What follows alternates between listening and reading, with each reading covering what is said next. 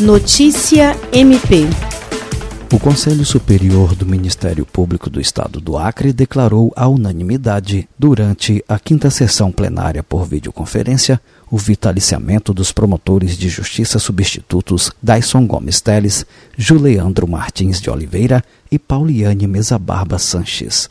A sessão foi presidida pela Procuradora-Geral de Justiça do Ministério Público do Estado do Acre, Cátia Rejane de Araújo Rodrigues e secretariada pelo promotor de justiça Almir Fernandes Branco. O desempenho de cada promotor de justiça é acompanhado e avaliado pela Corregedoria Geral do Ministério Público, que encaminha relatórios mensais ao Conselho Superior do órgão.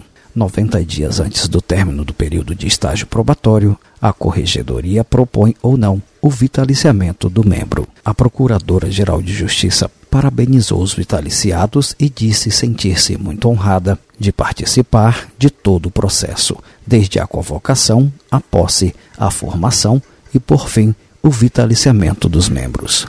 Jean Oliveira, para a Agência de Notícias do Ministério Público do Estado do Acre.